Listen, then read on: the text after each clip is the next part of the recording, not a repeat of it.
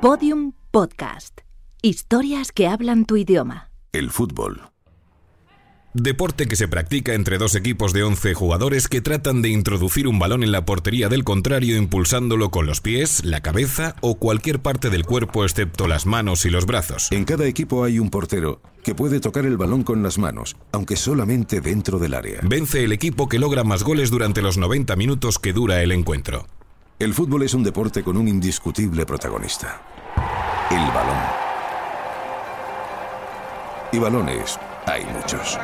Balones que se tocan, balones que se miman, balones que se golpean, balones que se ceden, balones que se paran, balones con los que se marcan goles increíbles.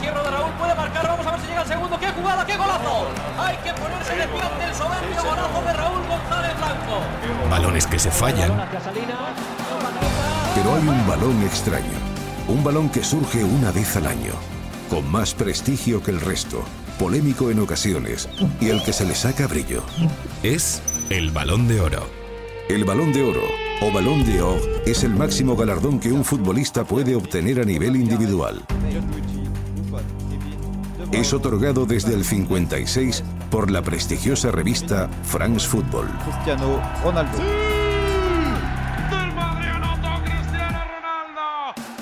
Habiendo disfrutado en la última década de la generación de oro del fútbol español, podrán imaginarse la cantidad de futbolistas españoles que guardan en casa el dorado galardón. Pues, aunque sea muy difícil de explicar, Solo uno ha sacado brillo al balón. Don Luis Suárez Miramontes. Nacido hace 81 años en el barrio coruñés de Monte Alto, comenzaría a escribir su historia con el balón como Luisito en el Fabril. De ahí al Deportivo de La Coruña con 15 años. Y tras un partido magistral contra los azulgranas, el Fútbol Club Barcelona le ficharía junto a Dagoberto Moll por 600.000 pesetas. Ya en el segundo tiempo vamos a presenciar una gran jugada de Vidal frente a Suárez. Esos siete años jugando en el Barça permitió a la afición culé ver al gallego sabio estrenar el Camp Nou, hacerse uno de los mejores futbolistas del mundo de la mano de Elenio Herrera y rivalizar en fútbol con Kubala hasta tal punto de dividir la grada en cubalistas y luisistas.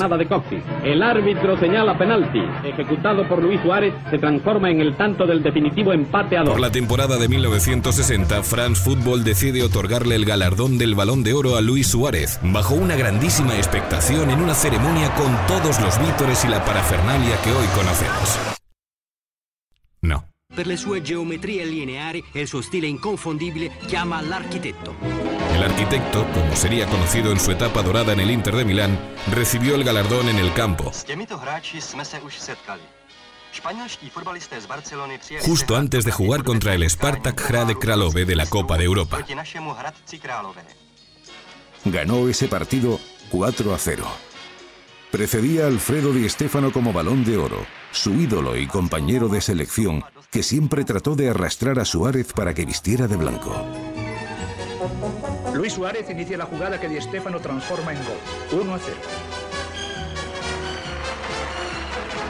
Eh, Quando ero molto giovane ho avuto dei miei idoli come li hanno avuti tutti i bambini, allora mi ho ispirato a, a un giocatore che io ho considerato e considero eh, che è stato il più forte di quelli che ho visto in tutti i terreni, che è stato Alfredo Di Stefano.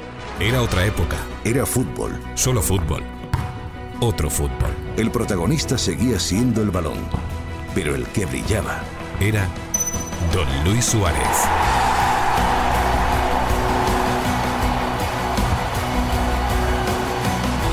Todos los episodios y contenidos adicionales en podiumpodcast.com y en nuestra aplicación disponible para dispositivos iOS y Android.